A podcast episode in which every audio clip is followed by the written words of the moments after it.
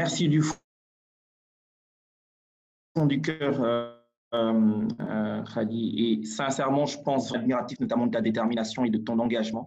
Je pense que c'est une aubaine qui est notamment des personnes comme toi qui sont, sont enclins à, à, mettre en œuvre des actions, à ne pas trop théoriser.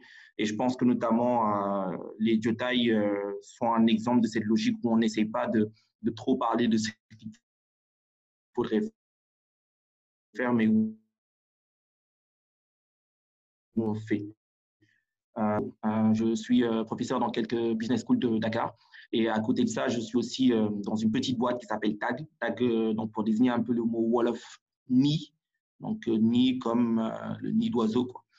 Et donc, TAG, en fait, est une entité qui évolue dans l'accompagnement à la construction de projets professionnels et qui aspire un peu à construire une infrastructure virtuelle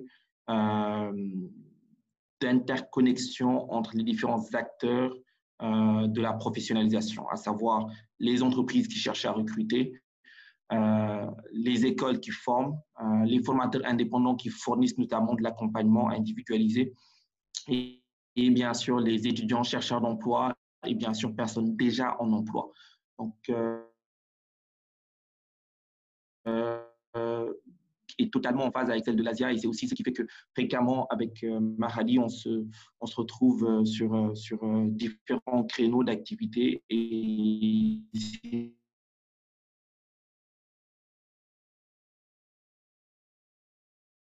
c'est toujours un peu de pouvoir. Aujourd'hui, je pense qu'on a cette question de gestion de réputation.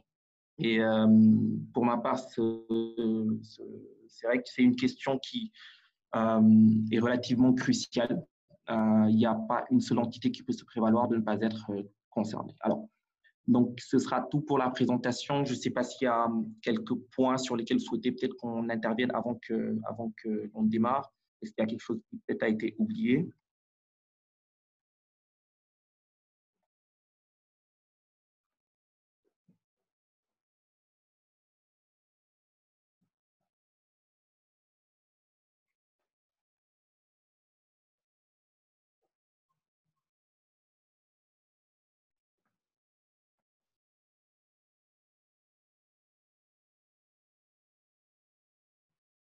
Alors, s'il n'y a pas de problème, donc euh, je vais démarrer. Euh, alors, n'hésitez pas, notamment via le chat, peut-être à me faire un feedback hein, si jamais euh, il y a un souci quelconque.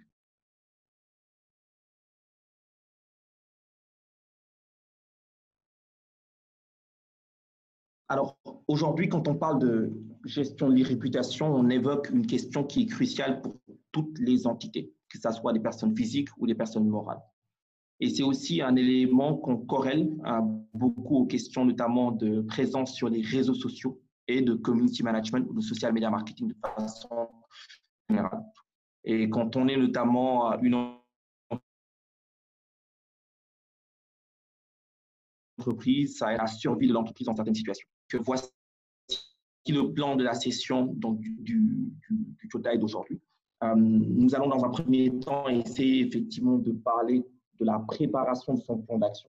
Donc, euh, après un point introductif, donc comment est-ce qu'on prépare un plan d'action 2.0 euh, visant notamment une logique de gestion de la réputations? Comment est-ce qu'on évalue et comment est-ce qu'on défend sa présence sur Internet? Et euh, comment est-ce que notamment on intègre dans une logique d'exécution son plan d'action? On va essayer dans un premier temps de définir ce qui est tout simplement l'irréputation. Donc, génériquement, on parle de irréputation pour désigner l'ensemble des informations, avis, échanges, rumeurs sur le web concernant une personne physique, une personne morale, un produit, une marque ou une entreprise. Donc, quel que soit notamment le type d'entité qui est évoqué, on va se retrouver effectivement à avoir des informations, que ce soit des informations fournies par l'entité elle-même, ou encore des informations fournies par des entités tierces. Mais l'ensemble de ces informations vont former ce qu'on appelle une opinion commune, une réputation. Et c'est un peu ce qu'on appelle la e-réputation ou la cyber-réputation ou encore la réputation numérique. Donc, c'est une problématique d'image et de perception. Et cette image, cette perception va notamment euh, correspondre à l'identité de la marque, de la personne à qui on avec qui on associe notamment ces informations.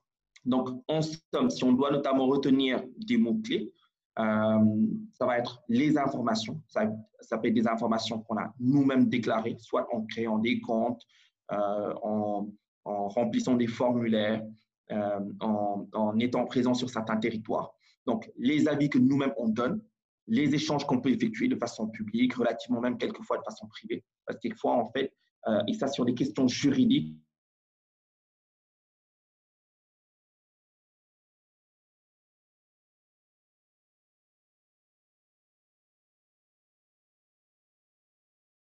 a même du mal à définir aujourd'hui la frontière entre la sphère publique et la sphère car ils ont euh, présent autour d'un groupe WhatsApp,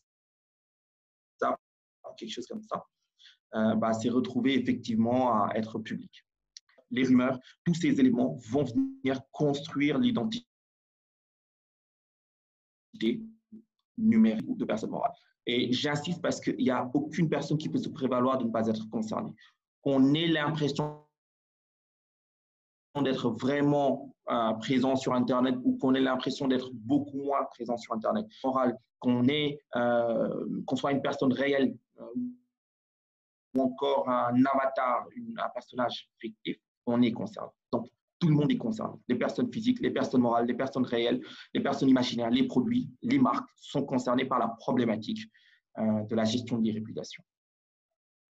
Et ce qu'il faut aussi avoir en tête, c'est qu'il y a un challenge euh, lié notamment à, la culture digitale. C'est que euh, lorsqu'on parle notamment de, de, de, gestion de l'irréputation, il y a une révolution qui s'est produite et cette révolution digitale qu'on évoque tout le temps, c'est d'abord une révolution sociale et sociétale. C'est-à-dire que ce sont nos comportements qui ont changé. Et parce que nos comportements ont changé justement, il y a un ensemble d'éléments euh, en termes de code, en termes de préceptes, en termes de, euh, d'appréhension qui aussi ont changé par rapport même à euh, cette question de, de, ce qu'est par exemple le privé. Et parmi ces éléments, l'élément qui ressort le plus, c'est l'exposition. Aujourd'hui, dans la culture digitale, l'exposition est une norme. C'est-à-dire le fait de s'exposer est quelque chose de tout à fait normal. Ça ne dérange quasiment, quasiment personne euh, de, de, s'exposer ou encore de voir des gens s'exposer. Tous les jours, sur Facebook, sur euh, Snapchat, sur Instagram, sur TikTok, on voit des gens exposer limite quelquefois leur intimité. Et euh, ça change un peu notre donne notre appréhension même de ce qu'est l'intimité. Voir quelqu'un, par exemple, partager toute la journée l'ensemble de ses activités ne choque personne. C'est devenu quelque chose de normal. que je sois dans mes toilettes, que je sois notamment au restaurant, je vais passer la journée à dire ce que je suis en train de faire et donc, n'importe qui peut retracer toute ma journée, heure par heure. Et ça, c'est effectivement un élément qui découle de la culture digitale. Mais il faut aussi qu'on puisse prendre conscience que l'ensemble de ces actions vont venir alimenter mon identité numérique et l'ensemble de ces actions, donc tous ces contenus que j'ai produits, va venir euh, ma réputation. Donc, lorsqu'on parle aussi des entreprises, c'est la même chose. Donc, les entreprises aussi, dans leur volonté effectivement de rentrer en contact, de créer des communautés et de supprimer un peu cette frontière qui peut exister entre eux et leurs clients, vont tâcher effectivement de maximiser cette logique de production euh, de contenu, mais quelquefois aussi d'impliquer leurs euh, euh, managers, donc les directeurs, les top managers, dans la logique de production de contenu. Et ça aussi, effectivement, ça va participer à la création effectivement de l'identité numérique de ces entités. Donc, ce qu'on va retenir euh, pour introduire, c'est que les technologies de l'information et de la communication, euh, cette révolution digitale qu'on évoque, a eu un gros impact sur les comportements sociaux. Et c'est parce qu'il y a de gros impacts sur les comportements sociaux qu'il devient aussi impératif pour les entreprises, pour les personnes physiques, de voir leur approche en termes effectivement d'appréhension euh, de leur réputation. Et c'est vraiment une question sociale et sociétale, dans le sens où on, constate ou on assiste à une privatisation de la société par l'explosion de l'individualisme.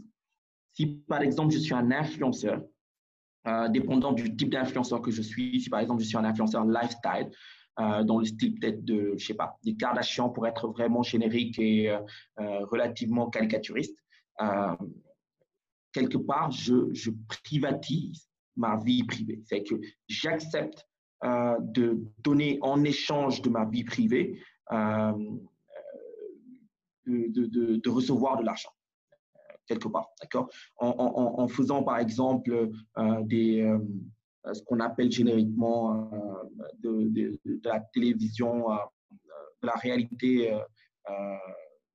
quand on parle notamment de, télévision. Euh, l'optique étant de prendre conscience qu'on est en train de privatiser effectivement la société. Si je suis influenceur aussi, j'accepte de produire des contenus dans ma vie tous les jours et je, suis en train de privatiser euh, ma, sphère privée. Et donc, la frontière entre la sphère privée et la sphère publique devient très floue. Il y a une automatisation des processus de collecte de données. Donc aujourd'hui, n'importe quelle application qu'on installe sur notre téléphone euh, bah, va avoir effectivement des fonctions de collecte de données automatiquement.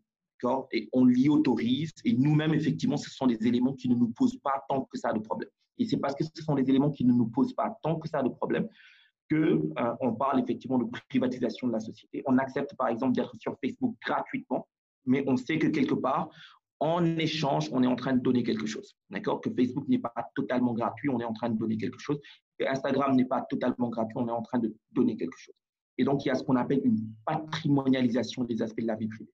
Et tous ces aspects découlent effectivement de cette révolution digitale, de cette révolution sociale et sociétale qui, qui, euh, qui va aussi effectivement être important à prendre en compte pour bien appréhender euh, cette question de la gestion des réputations. Donc, en guise d'introduction notamment, euh, c'est quelque chose qu'on peut retenir, c'est que c'est vraiment euh, un changement social et sociétal avant tout, d'accord? Euh, Que la notion de vie privée telle qu'elle était entendue il y a 20 ans, il y a 30 ans, n'est pas la façon dont elle est entendue aujourd'hui. Et donc, la réputation en ligne aujourd'hui va englober tellement d'éléments qu'il va falloir gérer, qu'il va falloir maîtriser, selon qu'on est une entité morale, donc une personne morale ou une entité, euh, une personne physique. Donc, sur cette base, c'est quoi une identité numérique? Donc, l'identité numérique, c'est tout ce qu'on peut dire sur moi, tout ce que les gens peuvent dire sur moi. Mon opinion, euh, qu'est-ce que je pense, par exemple, de la polygamie? Qu'est-ce que je pense de, de l'homosexualité? Qu'est-ce que je pense de telle politique ou de telle autre politique? Comment je m'exprime? Tout qui je connais, qu'est-ce que j'aime, qu'est-ce que je n'aime pas? Euh, est-ce que j'ai des avatars? Est-ce que par exemple j'ai des faux comptes? Est-ce que j'ai des personnes euh, ou des comptes virtuels, d'accord, des personnages virtuels que j'ai créés et qui bien sûr sont corrélés à ma personnalité, à ma personne et qui me permettent d'être de, identifié. Ma profession, euh, ce que j'achète, ce que je consomme, ce que je regarde, ce que je ne regarde pas, tous ces aspects vont venir constituer l'identité numérique. Donc, c'est un lien technologique entre une entité réelle, ça peut être une personne physique, ou une entité, une euh, personne morale. Et bien sûr, des entités virtuelles. Donc, ces entités virtuelles, ça peut être des communautés virtuelles. Donc, ça peut être une entreprise qui a euh, plusieurs pages Facebook, euh, plusieurs comptes Instagram, plusieurs chaînes, plusieurs chaînes sur YouTube. Alors, juste pour vérifier, est-ce que vous arrivez à m'entendre? Est-ce que, euh, en espérant que la connexion ne lag pas trop, est-ce que ça va jusque-là?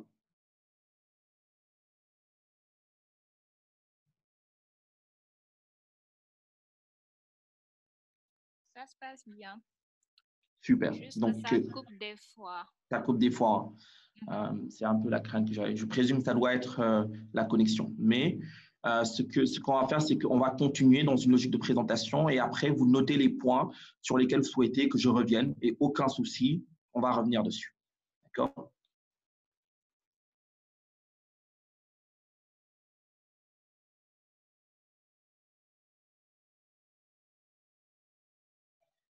Donc, cette identité numérique, il faut effectivement pouvoir la construire, il faut pouvoir essayer de la contrôler en sachant bien sûr qu'il peut y avoir des conséquences drastiques, des conséquences néfastes, des conséquences dommageables pour toute euh, entité, personne physique ou, euh, personne morale. Donc, euh, le développement et l'évolution des moyens de communication. Aujourd'hui, il y a une façon d'entrer en contact avec des communautés ou avec des personnes.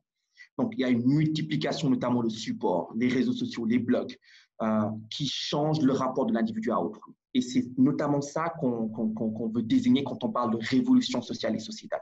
La révolution sociale et sociétale désigne justement ces changements dans les comportements qu'on a les uns envers les autres du fait de l'impact des technologies.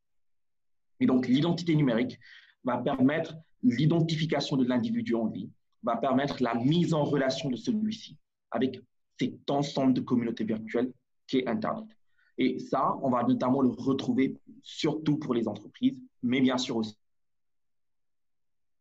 des personnages publics comme des politiciens ou encore des, euh, euh, des stars euh, de la vie de tous les jours.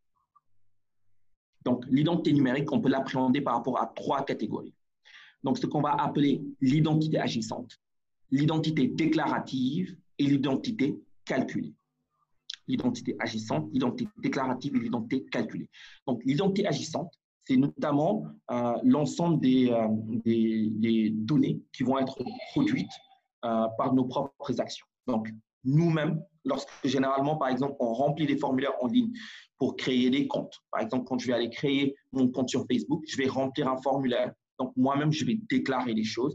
Donc, je vais notamment être dans ce qu'on appelle l'identité déclarative. Donc, l'identité déclarative va se référer à l'ensemble des données qui sont saisies par l'utilisateur. Donc, le nom, le prénom, euh, la date de naissance, les autres informations personnelles. D'accord? Là, on va parler notamment de l'identité déclarative. Donc, tout ce qu'on va déclarer va relever de l'identité déclarative. Ensuite, on a ce qu'on appelle l'identité agissante. L'identité agissante va désigner nos actions. Donc, si par exemple, je me connecte le matin à 8h36, bah, ça, c'est des informations. Je me suis connecté à 8h36, j'ai été sur YouTube, j'ai regardé deux minutes de vidéo, ensuite j'ai été sur euh, CNeWeb, j'ai regardé tel, tel, tel article, ensuite j'ai été sur Facebook, j'ai partagé toutes ces actions que je pose, quelles qu'elles soient, aussi infimes qu'elles puissent être, même celles que notamment on renseigne par inadvertance ou encore euh, sans en prendre conscience. Parce que mon téléphone, par exemple, je peux l'autoriser, euh, même de façon inconsciente, parce que peut-être certaines applications que j'utilise euh, l'intègrent. Mon téléphone peut effectivement participer à la production de, données qui vont alimenter l'identité agissante. Donc, notamment par les questions de d'action ou d'inaction. D'accord? Je suis en train de dormir, je ne suis pas en train de dormir, etc. Donc, toutes ces questions vont euh, venir construire effectivement l'identité agissante.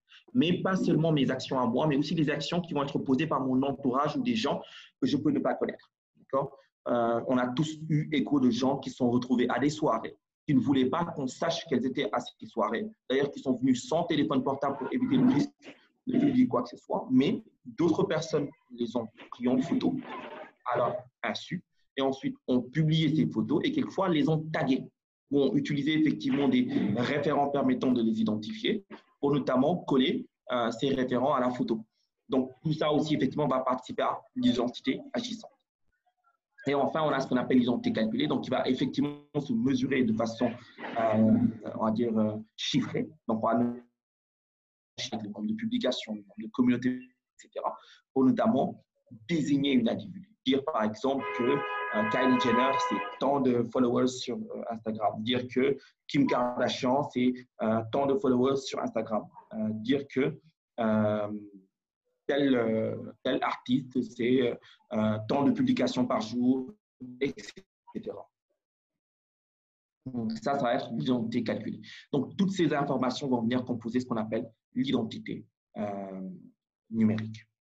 Alors, si on a conscience notamment euh, de ce qu'est l'identité numérique, il va être crucial qu'on puisse l'évaluer, qu'on puisse la défendre. Et c'est là où on rentre notamment dans une logique managériale, dans une logique de gestion de euh, l'irréputation. Alors, euh, je ne sais pas s'il faudrait peut-être qu'on fasse un premier arrêt sur cette première partie et qu'on échange dans un premier temps avant de continuer, ou est-ce qu'il faudrait continuer et ensuite revenir sur les, sur les points.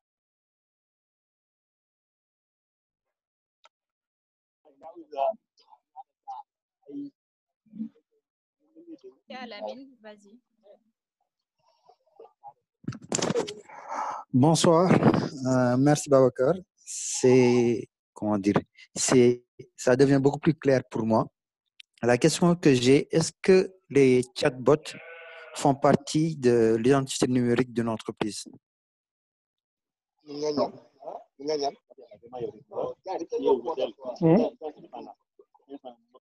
Alors, excellent. Donc, euh, merci beaucoup pour cette, euh, pour cette excellente question. Alors, on, va essayer quand même d'appréhender d'abord euh, ce que sont les, les, les, chatbots. Les chatbots, on les appelle aussi des automates conversationnels. Donc, lorsqu'une entreprise fait le choix d'utiliser un chatbot, elle ne fait que essayer d'automatiser des flux de conversation. D'accord? Donc, le chatbot en soi, en soi, en tant qu'outil, n'est pas vraiment un élément dans, euh, de, de, l'identité numérique. Par contre, les knowledge base sur lesquels le chatbot va s'appuyer et qui vont ensuite impliquer que l'entreprise euh, donne des réponses spécifiques. Donc, si par exemple, je suis euh, une entreprise, j'utilise un chatbot sur mon site web, j'utilise un chatbot sur Facebook, j'utilise un chatbot sur WhatsApp, et ensuite mes chatbots bah, interagissent avec les membres de mes communautés tout ce que mes chatbots vont dire va rentrer effectivement dans mon identité numérique. Parce qu'il s'agira effectivement de contenu que j'ai publié, quels que soient les moyens que j'ai utilisés pour les publier. Donc, ce qui va constituer un élément dans mon identité numérique, ce n'est pas le chatbot, mais c'est ce qui a été publié, ce qui a été partagé par le chatbot. Je ne sais pas si c'est euh, clairement posé.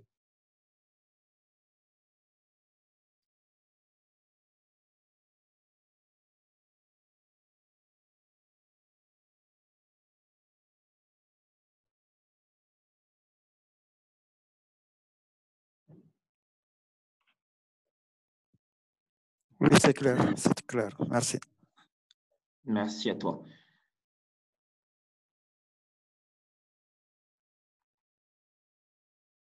Alors, s'il n'y a pas d'autres questions aussi, si vous voulez, on continue. Donc, euh, on va enchaîner avec la deuxième partie de la session. Donc là, l'optique, c'était d'introduire et qu'on puisse comprendre un peu l'ensemble des enjeux, euh, qu'on puisse un peu définir c'est quoi euh, l'irréputation, c'est quoi l'identité numérique, mais c'est surtout aussi quoi le contexte dans lequel euh, on se trouve à devoir parler de gestion des réputations. Je rappelle, on est dans, une société qu'on appelle une société de l'information, une société de l'intelligence. Donc, tout repose effectivement sur le management de la donnée. Et on est à une, époque où il n'a jamais été aussi euh, simple de produire de la donnée, de produire de l'information sur soi-même, sur euh, son entreprise, etc. Donc, ça en devient encore plus déterminant pour nous de gérer ces aspects donc, on va continuer.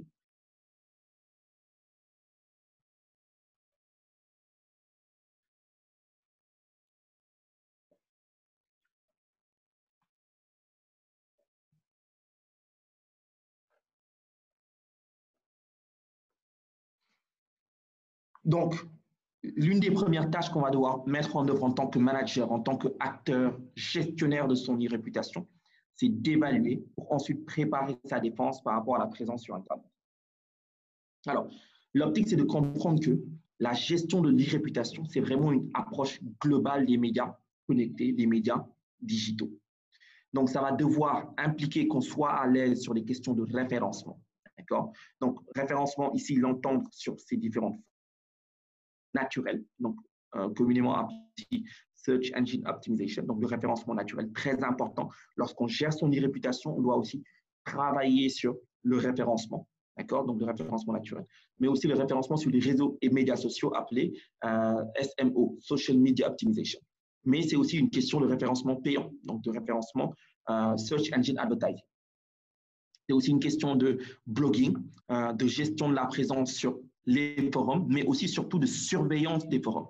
Parce que lorsqu'on fait de la gestion de l'irréputation, on prend conscience que quel que soit ce qu'on peut dire sur nous, sur notre produit, sur notre entreprise, sur notre marque ou sur euh, des personnes euh, physiques concernant notre entreprise ou des personnes publiques concernant notamment notre client, quels que soient ces, euh, ces, ces, ces, forums ou ces places virtuelles ou ces territoires sur Internet, il faudra impérativement qu'on puisse les prendre conscience en fait de l'existence de ces, de ces territoires. En, somme, ce que j'essaie de dire, c'est que si dans un forum, quel qu'il soit, on dit quelque chose de positif ou de négatif sur nous, sur notre produit, sur notre marque, sur notre entreprise, il est de notre obligation, il est de notre, de notre devoir d'être au courant et de pouvoir notamment au moins en prendre conscience. Ensuite, gérer effectivement les news.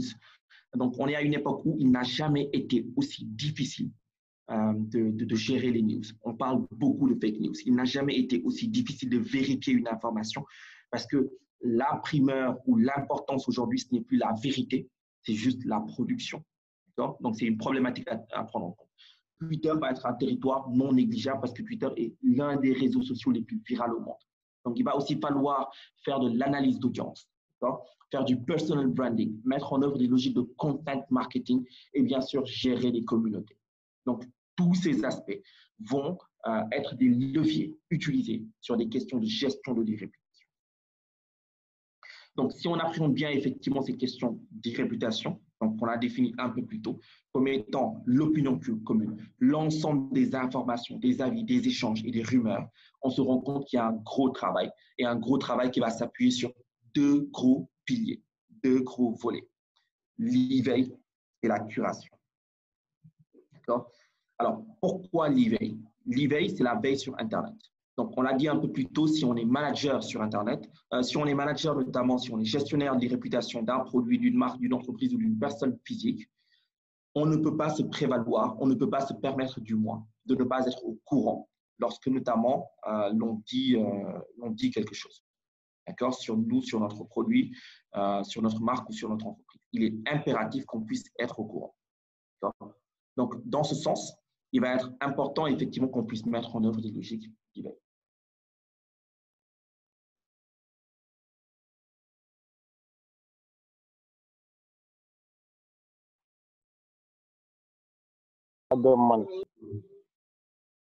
Alors, sur cette base, c'est quoi l'eBay? L'eBay, c'est tout simplement la veille informationnelle. L'optique étant de pouvoir collecter les informations sur Internet. Donc, c'est une activité, c'est une activité qui est continue. Elle se fait permanemment.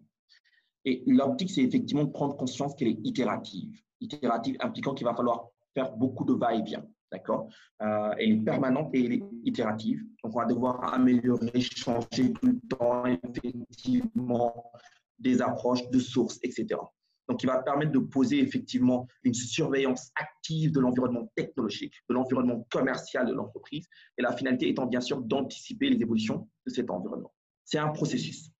Donc, processus ici impliquant une liste exhaustive d'actions qui vont être réalisées, et c'est un processus qui va être continu, qui va être dynamique qui va devoir notamment faire l'objet d'une mise à disposition personnalisée et périodique de données et d'informations qui vont être traitées. Et l'optique est d'orienter ces informations qui vont être collectées et traitées par rapport à une finalité, par rapport à un objectif spécifique. Donc, une veille de qualité va combiner plusieurs outils de veille.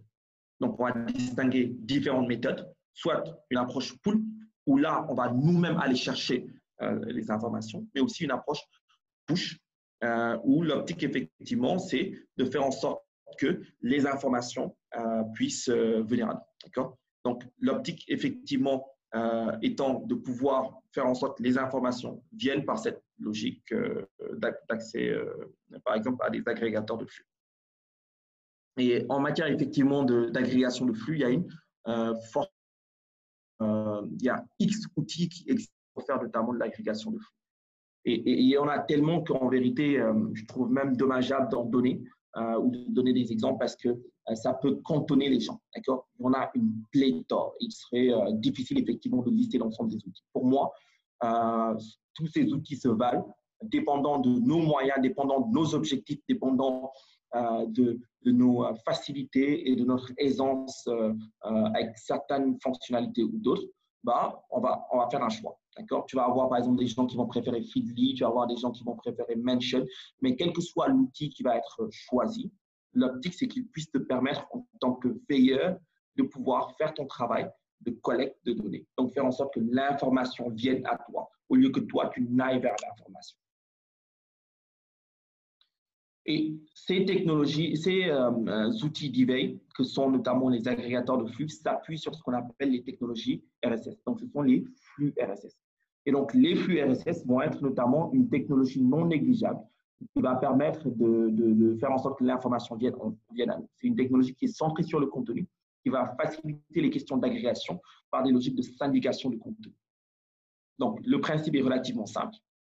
Donc, l'optique, c'est qu'on va être prévenu dès qu'il y a de nouvelles informations publiées ou rendues accessibles. Donc, si on veut surveiller, par exemple, une centaine de sites web, il va être beaucoup plus simple pour nous d'utiliser euh, des agrégateurs de flux s'appuyant donc sur ces technologies de flux RSS plutôt que de devoir euh, aller effectivement sur cette logique euh, où nous-mêmes, on va aller visiter chaque site web pour récupérer les informations. Donc, on peut récupérer différents types de contenus avec ces flux RSS. Donc, ça peut être des articles, ça peut être de nouvelles pages sur un blog, ça peut être des, communiqués de presse, ça peut être euh, de nouvelles publications d'un éditeur, quel qu'il soit, un blogueur, euh, un site euh, basique, le site des concurrents, etc. ça peut être aussi de nouvelles modifications apportées sur un site web ou encore des ressources de texte, images, son, vidéo. Donc, par exemple on parle de podcast, les podcasts par exemple s'appuient sur la technologie des flux RSS. Et aujourd'hui, il y a un ensemble de logiques de production de contenu qui s'appuient sur euh, ces, euh, flux RSS. Donc, l'avantage, c'est qu'on peut avoir un abonnement anonyme, donc on peut surveiller les concurrents sans pour autant qu'ils ne s'en rendent compte. Il n'y a pas de spam. Euh, par exemple, un outil comme Google Alert, qui est aussi un outil d'éveil, va être beaucoup moins intéressant parce que justement, on reçoit des emails, alors que généralement, avec les agrégateurs de flux, tu as une interface, un dashboard qui te permet de centraliser l'ensemble des, euh, informations que tu reçois, et donc ce qui euh, t'évite d'être spammé. Tu peux te désabonner aisément. Il n'y a pas de mélange avec les emails et c'est accessible depuis euh, n'importe quel endroit. Et il y a une gestion courante et simple, facilitée et accélérée de l'information qui est concentrée en un seul endroit. On a une logique effectivement d'hierarchisation des informations et on peut supprimer aussi une fois qu'on a consommé le contenu ou exploité le contenu. Et ça, c'est notamment un point très important à exploiter. Donc, on va refaire un point. Est-ce que ça va jusque-là?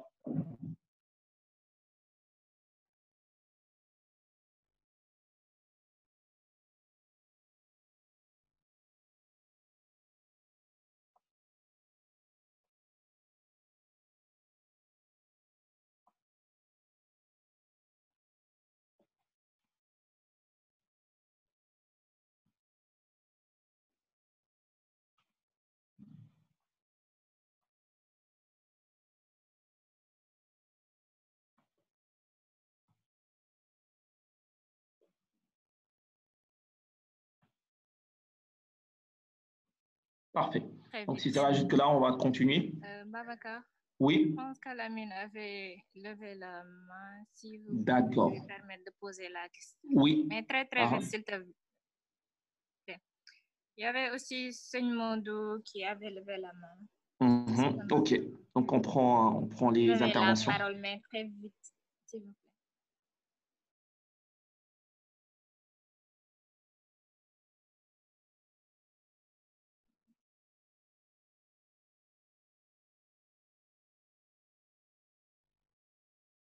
Alors, je pense qu'il faut Est-ce qu'il faut peut-être désactiver le, micro? Est-ce que, par exemple, pour Elamine, Elamine, euh, on peut activer ton.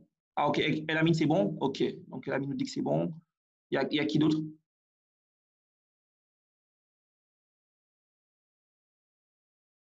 Ça va? Ils disent que c'est bon. On peut continuer. Super.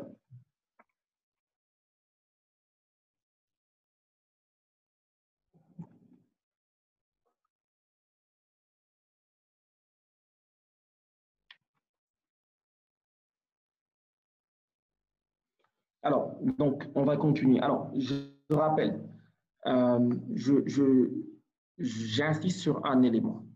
Ne jamais partir du postulat que le travail de l'éveil, ou tout travail d'ailleurs, quand on parle de social media management, quand on parle euh, généralement de digital marketing ou de communication online, que la chose la plus importante, ce sont les outils.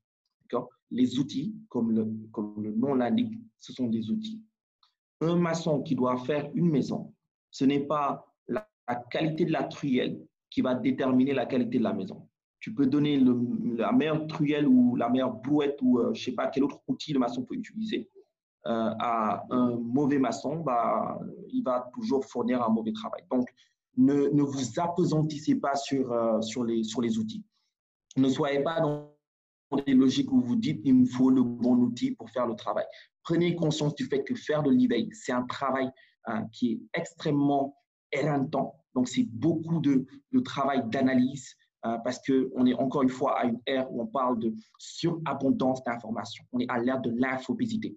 On a atteint les 40 octets de données en 2020 euh, produites et euh, on parle, nous tous, effectivement, même de big data et par rapport à ces big data, il y en a qui sont accessibles et qui ne sont même pas protégés. Donc, prenons conscience de ce que c'est que de devoir faire de l'email. C'est un vrai travail de tous les jours. C'est un travail d'itération, comme on l'a dit un peu plus tôt. Il faut faire des va-et-vient, regarder qu'est-ce qui marche, qu'est-ce qui ne marche pas. Est-ce que les sources doivent être améliorées? Mais aujourd'hui, plus que jamais, euh, l'aptitude à croiser les sources va être aussi un élément important. Donc, aucun outil ne va faire euh, tout le travail pour nous. Donc, chaque outil va avoir notamment les fonctionnalités spécifiques fournies, que ça soit Alerty, que ça soit Mention, que ça soit Brand24 quel que soit l'outil, euh, tu as des fonctionnalités qui vont être fournies et il faut que tu puisses aller au-delà de ce qui t'est fourni. Tu peux par exemple faire des exports euh, de ce qui est fourni euh, par Mention, par NetVibes, par Alerty et ensuite tu prends le tout, tu les intègres dans Data Studio et tu fais un croisement de données, tu fais des analyses. Mais prenons conscience que l'e c'est un vrai travail de tous les jours. Et donc, dans le travail du gestionnaire de réputation, il va falloir notamment faire ce qu'on appelle une, cartographie, un audit de la présence en ligne. Ça peut être un très bon point de départ. Alors, l'audit de la cartographie va commencer par exemple par faire une identification de l'ensemble des sources d'informations nous concernant, donc par rapport à notre identité numérique. Donc, on peut avoir notamment un tableau Excel ou euh, euh, une solution euh, logicielle qu'on peut utiliser pour dresser l'état de notre e-réputation. Euh, ça veut dire que tout site web sur lequel on est euh, présent, euh, qu'on puisse le mentionner, d'accord?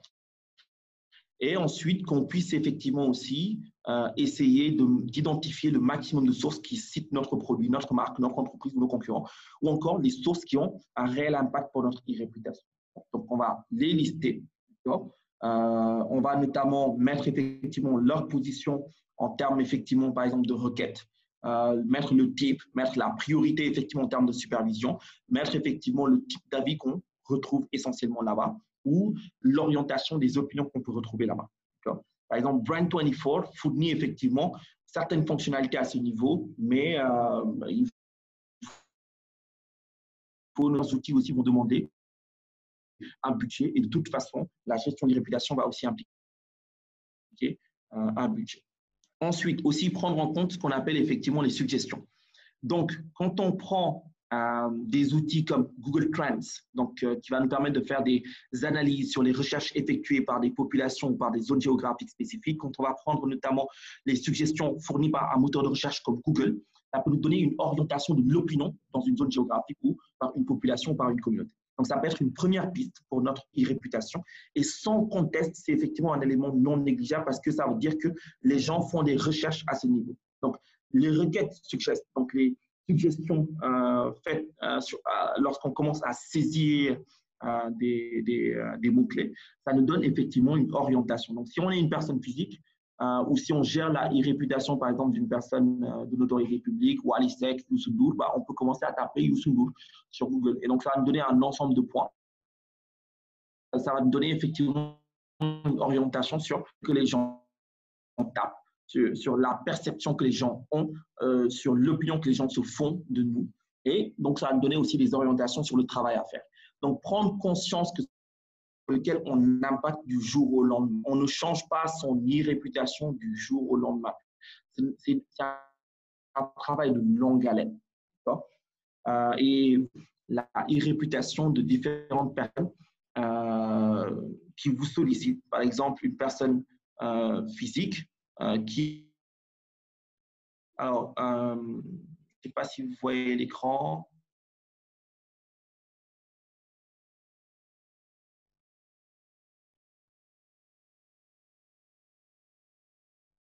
Alors, est-ce que vous voyez euh, l'écran que je partage? Non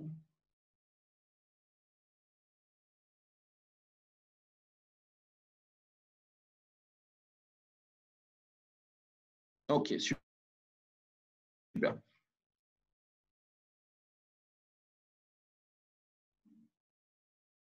Alors, peut-être qu'il y a des taches jaunes ou quelque chose comme ça. Ça peut être lié aussi au fait que j'ai le chat que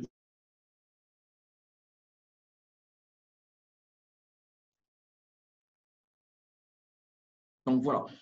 Euh, et, donc, au niveau des requêtes, euh, prenons conscience aussi que c'est les choses euh, sur lesquelles les gens peuvent, vous solliciter. Aujourd'hui, à travers le monde, il y a des agents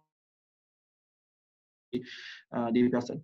Donc, que l'on soit personne physique ou personne morale, on, est, tous concernés. Vous avez certainement tous eu écho de personnes qui ont été, qui voient leur vie détruite à cause de choses qui sont publiées sur eux sur Internet. Donc aujourd'hui, on a le fait phénomène euh, euh, au Sénégal qui sévit. Euh, dans d'autres pays, vous avez ce qu'on appelle le revenge porn qui est utilisé notamment, c'est lorsque une personne, par exemple, se sépare d'une autre et ensuite prend des photos privées ou des vidéos privées et les publie en taguant notamment. Ça devient très compliqué de faire une quête sur la de personne sans tomber sur, sur Internet. Tout ce qui rentre bah, tout ce qui rentre dans Internet n'en sort plus jamais. Parce qu'il y a tellement de serveurs de réplication, il y a des serveurs qui ne sont pas indexés, il y a le dark web, etc. Donc, tous ces aspects font en sorte qu'il faut être question de réputation. Et ce ne sont pas des questions où on implique un comportement en amont. Pose à l'époque effectivement de euh, des, sociétés de l'intelligence. Donc, lorsqu'on teste les différentes euh, suggestions, euh, l'optique, c'est de se poser les questions de savoir que disent les premiers résultats, que les sources effectivement évoquées. Nous-mêmes, on peut construire des sources. Il y a par exemple beaucoup d'entreprises qui essayent de s'appuyer sur des producteurs de contenu sur, une logique effectivement collaborative. N'importe qui Et donc, euh, il y a des entreprises qui essayent euh, de, biaiser un peu les codes et règles euh, de, Wikipédia. Donc, elles-mêmes, elles ne vont pas produire les contenus, mais elles vont essayer effectivement de voir des éditeurs pour que. Et ça impacte aussi effectivement sur la perception ou l'opinion publique de leur entreprise. Donc, vérifier effectivement si le contenu de la page euh, est pertinent ou euh, est visible euh, pour votre marque, pour votre produit, quelle est la visibilité? Et aller, plus, loin. Essayer effectivement de qualifier si les articles, ce qu'on voit, les commentaires, etc., sont positifs ou sont négatifs. D'accord? Et tout ça, de pouvoir le répertorier pour ensuite induire un, un plan d'action. Et pour ça, on peut s'appuyer sur encore une fois, une pléthore d'outils. Devoir effectivement s'appuyer sur des outils comme Mention, qui est un excellent agrégateur, mais aussi vérifier les forums, d'accord, les forums publics. Donc ça aussi, on peut s'appuyer sur les agrégateurs pour euh, contrôler ou avoir en tout cas une idée de ce qui peut se dire sur les forums, mais en, allant soi-même aussi sur ces, forums, sur. Utiliser Google Trends, surveiller aussi les, les réseaux sociaux. Donc il y a des outils divers qui sont spécialisés et que vous pouvez effectivement utiliser dans ce sens. Donc, il y a une pléthore d'outils. Donc, il y en a qui sont spécialisés média monitoring, il y en a qui sont spécialisés réseaux sociaux. Donc, que ça soit Brand, BuzzSumo, SimilarWeb ou Meltwater. Et je trouve aussi euh, dommageable d'être de, focus sur des outils. Hein. Euh, parce que euh, ce que moi j'ai eu à apprendre, en tout cas, ou ce que j'ai pu constater, c'est que les outils vont et viennent. Tu peux avoir un outil qui explose en 2020. En 2022, il va être racheté, il ne va plus exister ou il va disparaître, etc. Donc, les outils ne doivent pas, pour vous, constituer l'essence. D'accord? Euh, Les outils euh, doivent demeurer euh, juste des outils. Et le deuxième élément, c'est la curation. Donc, la curation qui est effectivement une logique qu'on peut beaucoup entendre. D'accord? Donc, la curation va permettre de faire de la veille euh, mais euh, euh, avec une finalité production de contenu. Donc, la curation va permettre à des producteurs de contenu, à une époque où il est très difficile d'avoir du, du contenu de qualité, de faire trois choses agréger, éditorialiser et partager. Donc, le curateur, ça va être celui qui va trouver, regrouper, agréger, éditorialiser, ensuite Donc, ce sont les trois grosses étapes de la, de la curation. Donc, c'est vraiment une activité humaine parce qu'il y a une phase euh, d'éditorialisation. Donc, les choix sont guidés par la subjectivité, encore à cause de l'éditorialisation. Et la motivation première de la curation, bien sûr, est le partage. Donc, il y a plusieurs modèles de curation en matière effectivement d'éditorialisation. On peut euh, éditorialiser par l'agrégation pure, par la distillation, par l'élévation, par le mélange, par la chronologie, qui sont différents modèles d'éditorialisation. Alors, je vais aussi faire un petit point sur les aspects juridiques euh, à prendre en compte par rapport à la problématique de la gestion des réputations. C'est qu'il n'y a pas vraiment de droit de l'irréputation. Donc, euh, il y a des abus euh, de la liberté d'expression. Donc, la diffamation, c'est un abus, l'injure, c'est un abus, le dénigrement, c'est un abus. Et il faut aussi prendre conscience du fait que la voie juridique ne constitue pas le principal outil euh, pour notamment gérer son, son, Alors, je reçois ici tout de suite une question sur quels sont les outils avec lesquels on peut faire de la curation. Alors, il y a plusieurs outils pour faire de la curation, mais euh, par exemple, l'outil le plus populaire, c'est Scoopit, S-C-O-O-P.it. Scoopit ou encore vous avez Paperly, euh, qui est aussi un outil de curation. D'accord? Alors, donc, les points qui sont concernés quand on parle de droit euh, ou d'aspects juridiques hein, par rapport à l'irréputation, c'est les abus de liberté d'expression, les atteintes au droit à l'image et à la vie privée, la concurrence déloyale, euh, la protection des données personnelles, la propriété intellectuelle, le droit à l'audiovisuel. Et tous ces aspects, effectivement, posent des problématiques euh, qui rentrent effectivement dans les questions de gestion de, de l'irréputation. Et donc ça, ça va nous permettre, de, de, ça va nous permettre du moins de parler du dernier point, donc, comment est-ce qu'on prépare son plan d'action sur cette base? Donc, après le bilan, voici le canevas. On va devoir poser un plan d'action en déterminant une cible à laquelle on s'adresse et en identifiant effectivement des influenceurs sur lesquels on peut s'appuyer pour poser ce qu'on appelle des programmes influenceurs. Il faudra aussi définir une stratégie digitale par rapport à l'ensemble des territoires sur lesquels on est présent, intégrant notamment notre démarche de référencement, notre démarche euh, en termes effectivement de choix stratégique de présence, choisir les outils les plus adaptés, utiliser sciemment et stratégiquement les réseaux sociaux, prendre la parole sur le web et ne pas avoir peur de prendre la parole sur le web, donc en produisant notamment du contenu, s'appuyer sur les sites de partage de contenu, s'appuyer sur la compréhension de son identité numérique de façon, globale. Donc, voici en somme notamment ce qu'on peut retenir quand on évoque la gestion de l'irréputation. Euh, et de façon très ramassée, un peu un petit canevas qui peut être euh, retenu je pense qu'on peut essayer effectivement d'échanger de façon beaucoup plus détaillée euh, en, allant un peu dans une logique de discussion. Je vous remercie encore une fois du fond du cœur pour votre attention et je vous remercie particulièrement, je remercie particulièrement euh, euh, Khadija Toussaint pour cette initiative et pour l'ensemble des actions qu'elle met en œuvre. Donc, Dieu vous bénisse encore une fois pour votre disponibilité.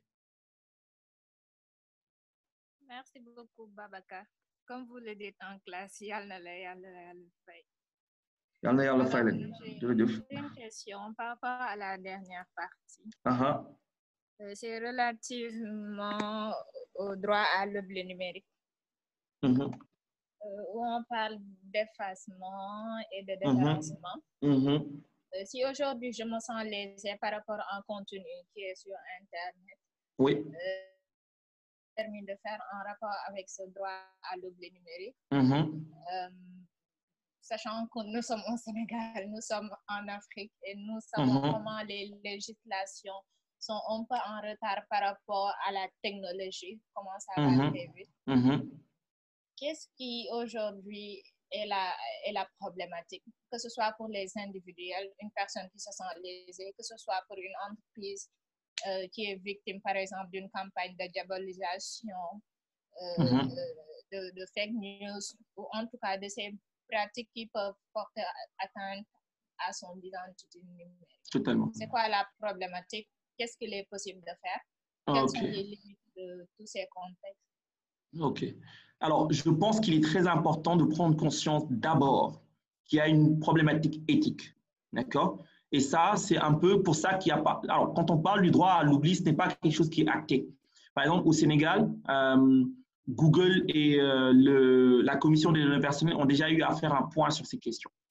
mais il faut savoir qu'il y a une vraie, vraie problématique euh, éthique derrière. Alors, admettons que moi, je suis un pédophile, d'accord? Et que il y a effectivement quelques, quelques articles sur Internet qui euh, me corrèlent ou me présentent comme étant un pédophile. Admettons que j'ai été jugé et condamné pour pédophilie. Et je déménage, je vais euh, m'installer à Bamako.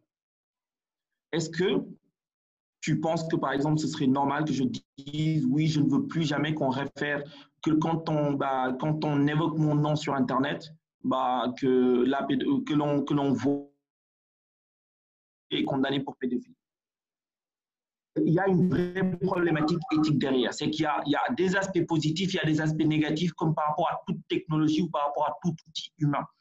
Euh, et c'est par rapport à ces questions éthiques euh, qu'il y a effectivement un gros débat sur la question du droit à l'oubli.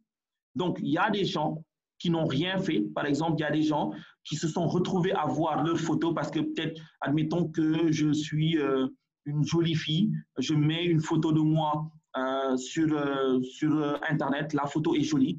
Il y a un, un éditeur de contenu sans scrupule qui écrit un article qui n'a absolument rien à voir avec moi, qui prend ma photo et qui la colle à l'article et finalement l'article est collé à ma personne, alors que je n'ai absolument rien à voir avec ça.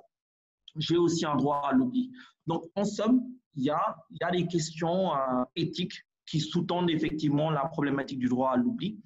Et ces questions éthiques ne sont, bon, c'est éthique, donc il y, a, il y a beaucoup de débats. Maintenant, oublions les questions éthiques et parlons d'aspects pratiques le droit n'est jamais le premier recours auquel il faut faire appel lorsqu'on est une entreprise ou une personne physique qui a des problèmes par rapport à son réputation. Si je suis une jeune fille ou un jeune garçon et que j'ai des problèmes par rapport à mon image et que je viens te voir, euh, ton réflexe, ça ne doit pas être le, droit, ça ne doit pas être la justice, ça ne doit pas être la commission des données personnelles, même si ça demeure un levier à utiliser, même si euh, euh, la police aussi est un levier à utiliser, d'accord? Mais ce ne doit pas être le premier. Le premier, c'est un peu les aspects techniques de communication et de marketing sur Internet. Par exemple, les techniques génériques utilisées sont ce qu'on appelle les techniques d'enfouissement. Ce que tu dois essayer de faire, c'est un, de travailler sur les questions de référencement par rapport à du contenu que tu vas produire et qui va permettre d'avoir un impact immédiat sur les résultats qui vont notamment être, euh, qui vont sortir. Et en parallèle à ça, tu intentes des recours juridiques. Et des recours juridiques vont te permettre de pouvoir en parallèle aussi à des recours, tout simplement, de, tu peux faire des requêtes, par exemple, à, à, des, euh, à des plateformes pour leur demander d'enlever des contenus. Donc, admettons, par exemple, que moi, j'ai une petite amie, euh, je prends une vidéo de ma petite amie, je la mets sur Pornhub, d'accord? Ma petite amie vient te voir pour que tu l'aides à régler ce problème. Y, a, la première chose à faire, ça ne va pas être d'aller euh, à la police, même s'il faut aller à la police. Je ne sais pas si je me fais comprendre, mais il faut aller à la police, mais dans l'immédiat, il faut déjà essayer de gérer comment, par le référencement, éviter que les gens, en faisant des recherches, euh, puissent tomber sur ces vidéos et ensuite que euh, les gens puissent n'ébruiter ce point. Et en parallèle à ça, tu vas devoir faire une requête à Pornhub pour supprimer ce point. Mais quand tu fais ça, il y a un problème juridique. C'est que sur Internet, il y a une suppression des frontières physiques, alors que le droit, c'est d'abord des questions euh, de, de territorialité. Donc, je peux être sénégalais, euh, je suis de nationalité sénégalaise, mais euh, je suis notamment, euh, j'utilise Pornhub, entité sénégalaise. Les serveurs de Pornhub, pas seulement que au Sénégal. Donc, il y a beaucoup de problématiques juridiques qui, qui peuvent survenir. Et c'est un peu le problème qu'on a eu au Sénégal par rapport à Sénéporno. Sénéporno avec, avec Coach, notamment à l'occurrence, et beaucoup de personnes qui ont été, qui ont, été qui, ont, qui ont vraiment subi des dommages euh, sur ce point. D'accord? Et on peut aussi s'appuyer sur des techniques euh, black hat, d'accord Où on fait, par exemple, des requêtes euh, sur un serveur pour le mettre down, pour essayer effectivement de s'infiltrer, etc. Donc, il y a un ensemble de leviers qui peuvent être utilisés, mais il ne faut pas juste voir la voie juridique. D'accord Je ne sais pas si j'ai relativement répondu à la question, mais c'est très important de ne pas se focaliser sur la voie juridique pour répondre à des problématiques de ce type.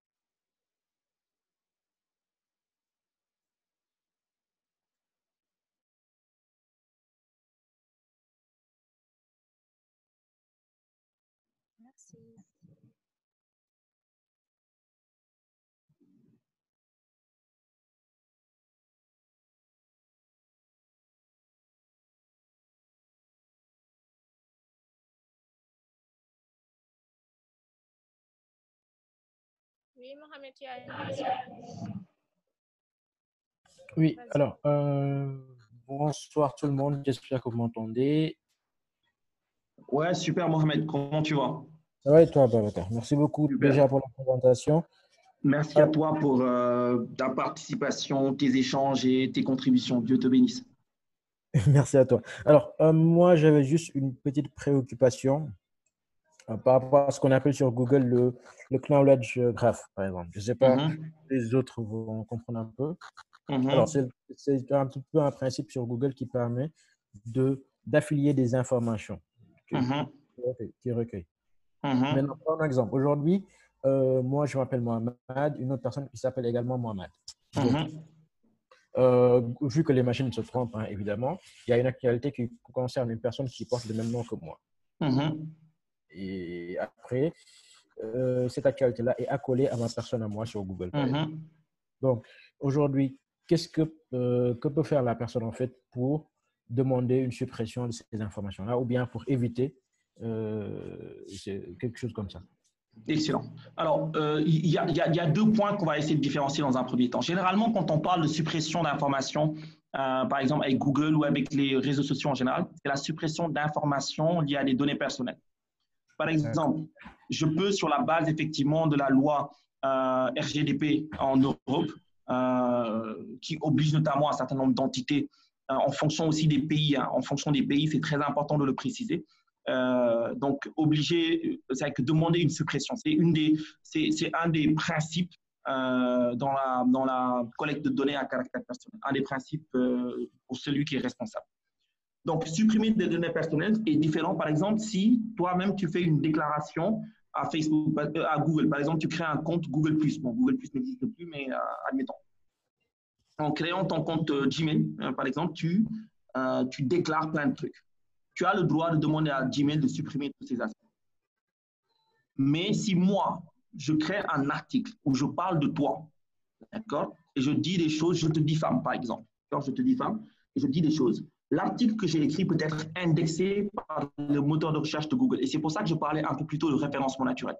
J'en profite pour préciser que le référencement naturel est certainement l'un des points les plus techniques en matière de digital marketing parce que ça englobe un ensemble de points. Donc, le knowledge graph que tu évoques, euh, c'est justement euh, une base de connaissances. Donc, c'est un ensemble de résultats qui vont être compilés et qui vont permettre notamment d'avoir des informations sémantiques pour présenter les résultats. Et d'ailleurs, si tu regardes, par exemple, euh, il y a deux algorithmes spécifiques de Google qui sont chargés effectivement de gérer ces problématiques découlant de ces similarités qui peuvent exister. C'est Google Hummingbird ou Colibri et euh, euh, comment il s'appelle euh, l'autre ça me revient. Mais ces deux algorithmes ont pour finalité effectivement d'être focus sur les similarités qui peuvent exister sur la base, base de ce knowledge graph. Maintenant, si toi, tu dois faire une analyse, tu dois travailler sur ton référencement. C'est-à-dire que tu te rends compte qu'il y a, par exemple, d'autres personnes qui portent le même nom que toi et tu ne veux pas, par exemple, que on vous, on vous, quand on fait des recherches sur toi, qu'on associe à ta personne des choses qui ne te concernent pas. L'optique, c'est que tu dois, toi, travailler sur ton référencement. Et travailler sur ton référencement, c'est aussi travailler sur le que tu produis. Donc, c'est toi-même participer à, créer du contenu qui va venir alimenter le knowledge graph ou encore la base de connaissances euh, de Google. Et donc, il faut que tu crées beaucoup de contenu. Et c'est aussi l'une des raisons pour lesquelles je parlais du personal branding comme étant un levier dans la gestion des réputations. Si tu travailles sur ton personal branding, ça veut dire que toi-même, tu vas produire des contenus. Par exemple, tu vas être un blogueur, tu as un blog, et par rapport à ton blog, tu produis du contenu. Et quand tu produis du contenu, euh, tu, dans les mots-clés, tu laisses aussi ton nom dans les mots-clés. Dans les meta tu laisses ton nom. Tu es sur Twitter, tu produis du contenu et tu fais du référencement euh, sur les réseaux et médias sociaux par rapport à ton nom. Et l'ensemble de ces aspects que tu fais, euh, tes actions, donc ton identité agissante, va participer effectivement au knowledge graph et va permettre effectivement d'impacter sur la singularisation sur le web. Mais c'est un travail de tous les temps, comme on a dit un peu plus tôt, c'est un travail itératif. Donc, je vous exhorte à, à, développer des compétences sur le référencement naturel, donc le SEO, donc qui, qui, va impliquer par exemple de comprendre les différents algorithmes de, Google. Donc, il y, a, il y a 12 algorithmes majeurs de Google qu'il faut comprendre, au-delà du page rank et qui, quand on les comprend aussi, nous permet de comprendre comment est-ce que tout ça, ça fonctionne, comment le contenu est euh, indexé par Google et comment est-ce que, notamment, en comprenant cette indexation, on peut travailler sur notre référencement. Super. Merci à toi, Babacar, pour la réponse. Dieu te bénisse. Et euh, sûrement, on continuera à échanger sur ce point euh, sur Twitter. Oui, il n'y a pas de souci. Merci.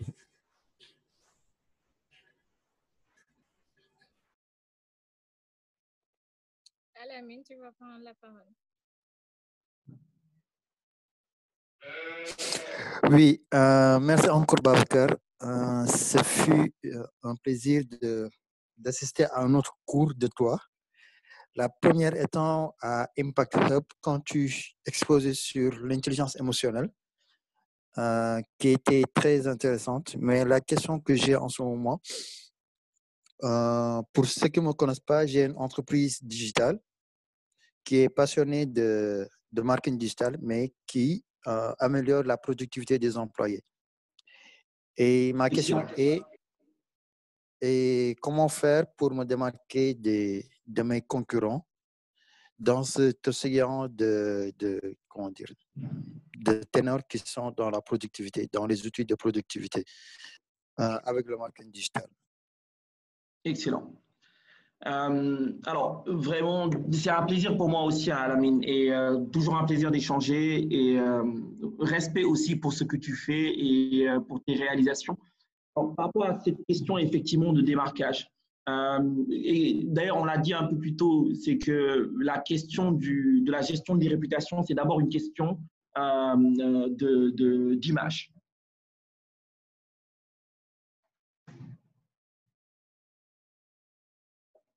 Alors, par rapport au fait que c'est une question d'image, euh, l'idée c'est de pouvoir notamment prendre conscience du fait que si tu dois te démarquer, tu peux te démarquer de deux façons. Soit tu te démarques par rapport à la qualité de ton produit, ce qui est un premier élément. Et ce qui est certain, c'est que si ton produit, effectivement, euh, est de qualité, comme on l'a dit, quand par exemple on évoque les questions de growth hacking, c'est que euh, la recommandation par les utilisateurs est le principal indicateur de cet élément. La deuxième façon de te démarquer, c'est notamment par rapport à euh, ton image, donc l'image que tu renvoies de toi-même et de ton, de, ton, de ton entreprise, de ton produit. Et ça, pour moi, la principale, le principal levier, c'est le social media, euh, le social media optimization. Donc, le fameux SMO, qui est aussi une variante euh, de, de, de, du référencement. Donc, c'est le référencement qui est orienté sur les réseaux et médias sociaux. Mais c'est un référencement généralement que j'ai l'impression que, que beaucoup ne, ne, ne, comprennent pas. Je suis totalement d'accord avec toi quand tu dis notamment qu'il y a une, une, une pléthore d'acteurs, mais je suis certain que tu, euh, euh, tu, tu, tu, vaux autant, voire même plus que tous, euh, notamment sur les outils de productivité.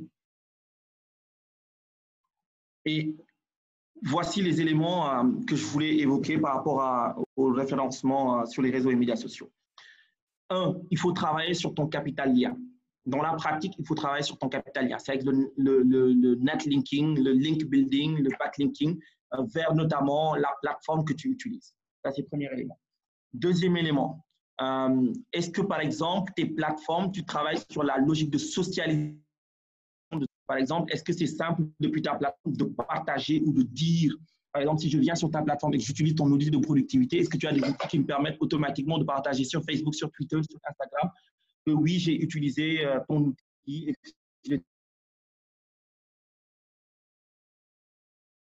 extra. Donc, un peu euh, le, le, fait, par exemple, pour toi aussi de poser des programmes shout for shout. Donc, le fait, par exemple, d'échanger des liens avec des partenaires.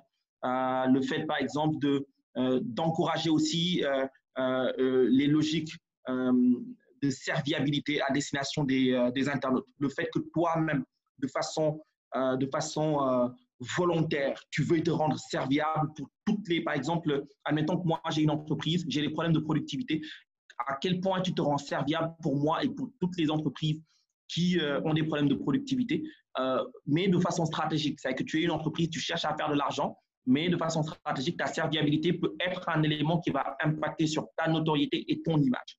Euh, à quel point est-ce que tu restes toi-même? Parce que, comme tu l'as dit un peu plus tôt, il y a tellement de personnes qui sont sur le secteur que tu peux avoir du mal à, à, singulariser, à rayonner. Et c'est important de rester soi-même, d'avoir une identité euh, qui est singularisée par une charte éditoriale, par un positionnement clair et qui est respecté notamment à ce, ce, niveau. Ne pas oublier tes racines, euh, ne pas avoir peur d'expérimenter les choses, euh, le fait aussi d'optimiser effectivement ta présence sur tes réseaux sociaux. Euh, ne pas avoir peur d'énoncer un, message qu'on pourrait voler, parce que c'est sûr qu'on va te le voler. Sur Internet, copier est la première chose que tout le monde fait. Tout le monde copie tout. Donc, c'est important de ne pas avoir peur qu'on copie. Donc, en somme, pour moi, euh, une vraie pratique de social media optimization peut avoir un véritable impact. Maintenant, maintenant, précision. Il y a une chose aussi qui est difficile quand on est start-upper, c'est la, la question des ressources. Tout ce que je viens de dire demande énormément de temps. Et le problème, c'est qu'en tant que start-upper, généralement, tu n'as pas beaucoup de ressources. C'est-à-dire que généralement, tu es seul ou tu as une équipe relativement réduite. Il y a énormément de choses à faire. Il faut travailler sur ton produit, il faut améliorer ton produit et il faut en même temps aussi faire tant de choses. Et c'est ce qui rend difficile effectivement cette question de présence efficiente. Et donc, pour moi, c'est important de pouvoir faire des choix. Et ces choix vont se faire en corrélation avec nos ressources. Donc, dis-moi quelles sont tes ressources et pour moi, sur cette base, on pourra faire des choix stratégiques. Quelquefois même, ça peut être très important de dire, je fais le choix d'être présent dans ma stratégie de SMO, euh, de n'être présent que sur un territoire. Mon territoire de prédilection, c'est Twitter ou mon territoire de prédilection, c'est Facebook. Et ça, c'est stratégique par rapport à mes profils de publicité. Et de miser aussi sur euh, le fait que euh, il y a toujours une logique de viralité sur laquelle je peux travailler, euh, de miser aussi sur les programmes influenceurs et surtout sur, le, sur les micro-influenceurs, pas les gros influenceurs, genre pas aller chercher euh, Doudou ou des trucs comme ça, et quelquefois même des gens qui ne parlent pas forcément cible, mais des micro-influenceurs. Des personnes qui parlent à tes cibles, qui ont de la voix dans, ton, dans ta communauté, ou qui ont de la voix par rapport à tes cibles, et à qui tu peux, et avec qui tu peux échanger pour poser un programme influenceur. Donc, en somme, c'est énormément de travail, c'est surtout de l'exécution. Et euh, pour moi, encore une fois, tu fais déjà un gros travail, euh, respectable. C'est juste que c'est très difficile, comme euh, tu le constates déjà quand tu es start-upper, quand tu es entrepreneur, de devoir effectivement jubiler le manque de ressources à une pléthore de choses à faire. Je confirme par dire que je suis seul, je travaille à la maison. Mm. Et comment dire, pour ma, euh, comment je peux le dire, le réseau social que j'utilise le plus, c'est LinkedIn. Mm -hmm. Je suis très actif sur LinkedIn. Et en ce moment, j'essaie je, de me mettre, de me faire en place sur Twitter. Excellent. Donc, ce sont les deux que j'utilise pour le moment. Mm -hmm. euh, et pour, euh, comment dire, je suis pas exemple, un exemple, je suis À quelle plus... fréquence oui. est-ce que tu publies du contenu sur, euh, sur, sur LinkedIn? À quelle fréquence est-ce que tu publies des articles sur LinkedIn, des articles sur la productivité? Euh, Est-ce que par exemple tu arrives à faire un article par jour ou un article par semaine? Est-ce que tu arrives à garantir une certaine régularité dans la production d'articles sur, euh, sur, sur LinkedIn? Des articles par exemple sur la productivité que moi je peux apprécier en tant que peut-être personne ayant des problèmes sur la productivité euh, je fais pas des articles, mais beaucoup plus des vidéos. Je fais des captures d'écran et là, ensuite, je fais de petits textes qui, pour illustrer directement, pour parler un peu de, comment dire, de, de cette image, plateforme de, euh, comment dire, reste, tout ça. Et essayer de voir mm -hmm. comment je peux amener cette, cette, cette pratique-là. Et pas très -hmm. souvent, Mm -hmm. Mais j'essaie de faire un planning, un petit planning mmh, que je dois respecter mm -hmm. et essayer de voir comment je peux alimenter euh, ma nourriture. Ah, non, mais respect pour ça. C'est difficile parce que ça demande tellement de travail. Par exemple, temps par jour sur LinkedIn ou 12 heures de temps par Facebook pour vraiment dire que tu as une présence. Et ça, c'est difficile. En plus, à côté de ça, il faut qu'on mange, il faut qu'on améliore le produit. Il y a juste difficile. Donc, vraiment, respect déjà du fait. Euh, respect pour euh, tes réalisations, franchement.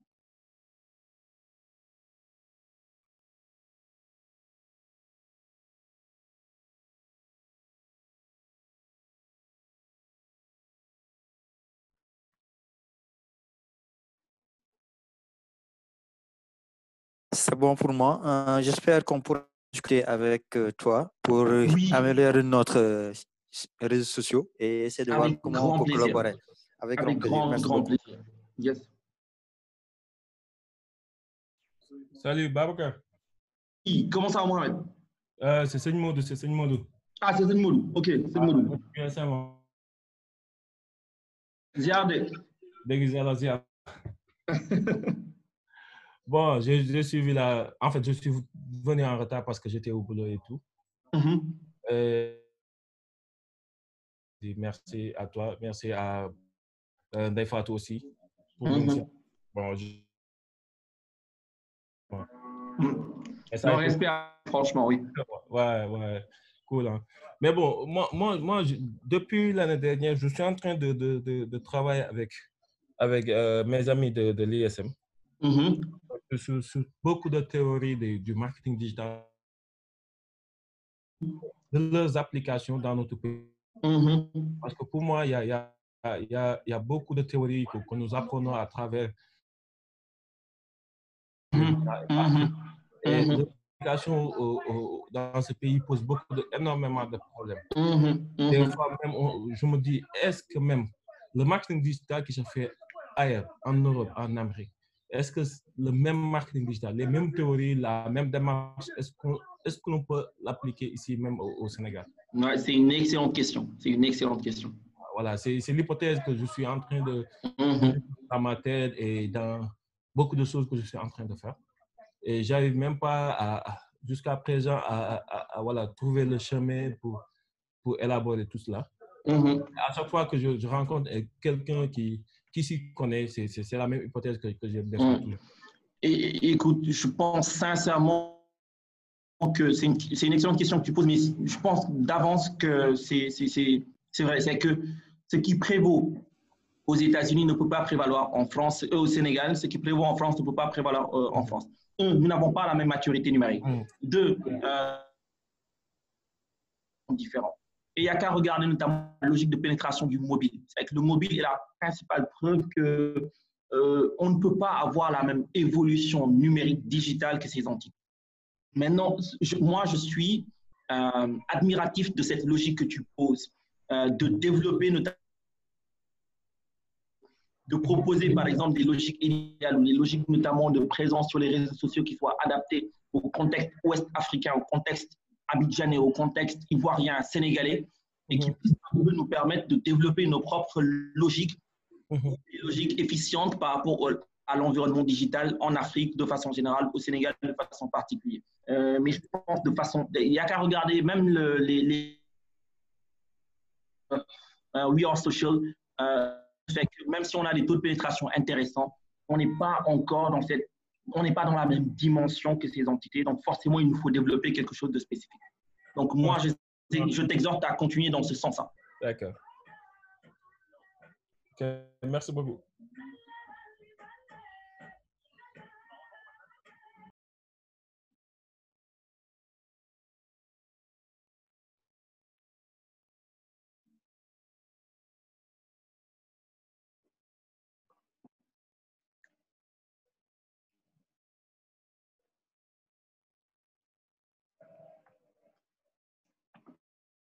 J'avais une question. Oui. Euh, par rapport à la production de contenu. Oui. On va, ce que je remarque, c'est deux postulats. Mm -hmm. Le premier, c'est en tout cas des entreprises, des organisations qui ne produisent pas assez de contenu mm -hmm. euh, pour avoir une présence mm -hmm. sur le web. Et d'autre part, des personnes et des organisations qui développent des contenus, mm -hmm. mais qui ne parlent que d'eux-mêmes, mm -hmm. que de leurs services. Totalement.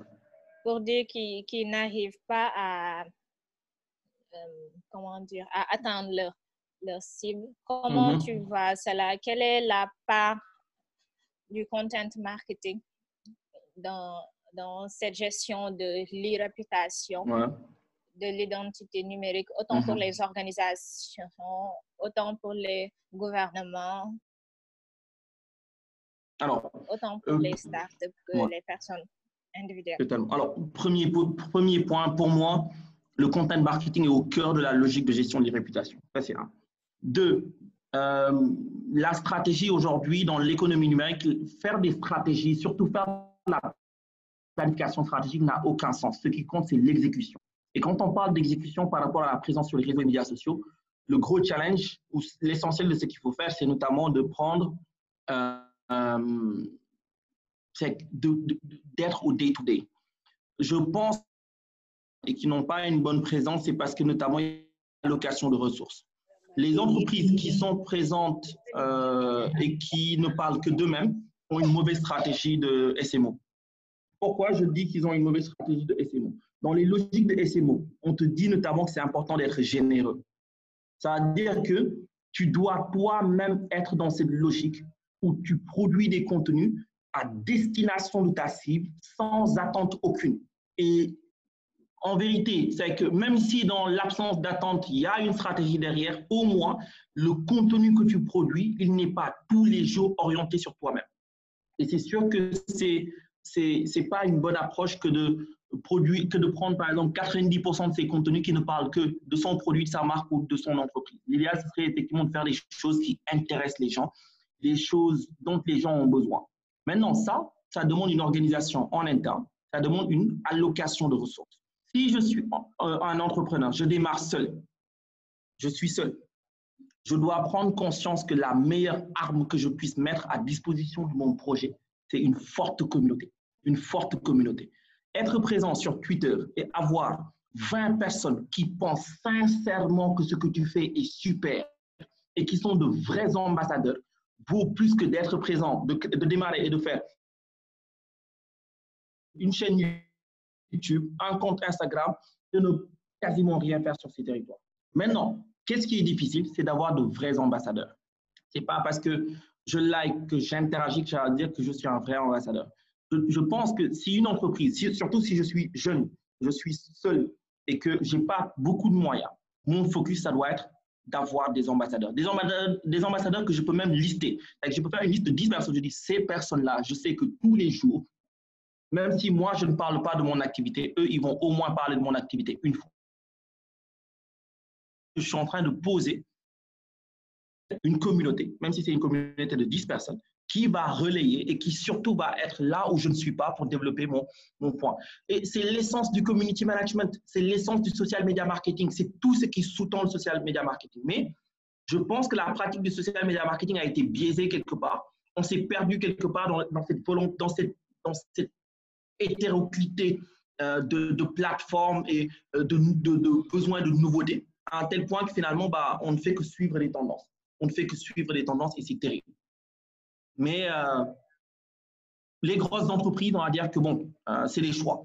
Mais si je suis un, un jeune entrepreneur, qu'est-ce que je fais? Je choisis mon territoire de prédilection. Je dis, je suis sur Facebook et je passe 12 heures de temps par jour sur Facebook ou sur Instagram, pas et ou sur Instagram ou sur Twitter ou sur LinkedIn, 12 heures de temps à ne faire que parler aux gens sincèrement, à ne faire que partager aux gens sincèrement, à ne faire qu'échanger avec les gens sincèrement. Et euh, le reste du temps, je le consacre à mon produit.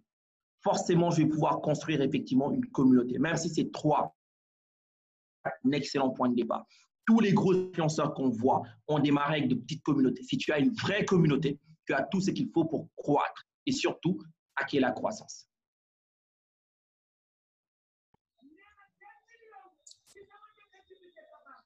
Babacar Oui. Juste pour, pour rebondir sur ce, dans ce que, sur ce que vous disiez. Oui, oui, oui. Oui, oui, moi, j'ai eu l'expérience en fait. Parce que personnellement, j'avais un compte euh, Instagram. Mm J'avais plus de, plus de 4000 followers. Mm-hmm. Et voilà, euh, à un certain moment, j'arrivais même pas à avoir voilà, des, des retours, des likes, des flows et, et, tout. Je me suis dit, j'ai fait la, euh, facilement la différence. Je me suis dit que j'ai, en fait, c'est pas important de, de, sponsoriser. Le plus souvent, ce qu'on voit sur Instagram, beaucoup de personnes sont en train de, de transformer le compte en compte professionnel et sponsorisé. Mm -hmm. C'est pas important d'avoir d'avoir beaucoup de followers. L'essentiel, c'est d'avoir de, de l'engagement. Mm -hmm. une communauté avec qui on, on, on, doit voilà, envisager quelque chose et aller de l'avant. C'est pourquoi j'ai moi-même changé de compte. J'ai changé de compte. Beaucoup me disent que pourquoi tu es dans le monde du digital et tu mm-hmm. n'as même pas. Je leur dis que je suis en train de, tester quelque chose. Ça va mm-hmm. avec le temps. tous les autres comptes, que ce soit Twitter, LinkedIn et tout, je me concentre uniquement sur Instagram en ce moment. Mm-hmm. Parce que l'expérimentation de quelque chose. Parce que l'engagement, c'est mieux en fait. Voilà, totalement en phase avec ça. Voilà. Très vite.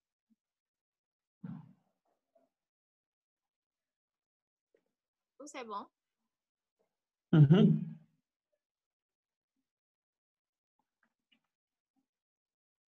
Il était prévu qu'on termine euh, J'ai une question rapidement, je peux? Oui, très vite. Ok, euh, merci Babacar. Merci à toi, Dior. Tes cours, tes cours m'ont vraiment manqué. Alors, je vais y aller très vite. Aujourd'hui, aujourd'hui on a beaucoup euh, de startups ou bien d'entreprises euh, qui évoluent dans le marketing digital parce qu'on va te dire, OK, aujourd'hui, le futur, le présent, c'est le numérique, mm-hmm. c'est le digital. Tous les jours, il y a de nouvelles startups qui se créent. Est-ce qu'aujourd'hui, on a, en fait, toi, en tant qu'expert, disons, en marketing, marketing digital, mm-hmm. est-ce qu'il y a des entreprises aujourd'hui que tu peux citer qui sont des références, en fait, dans, dans, dans ce domaine? OK.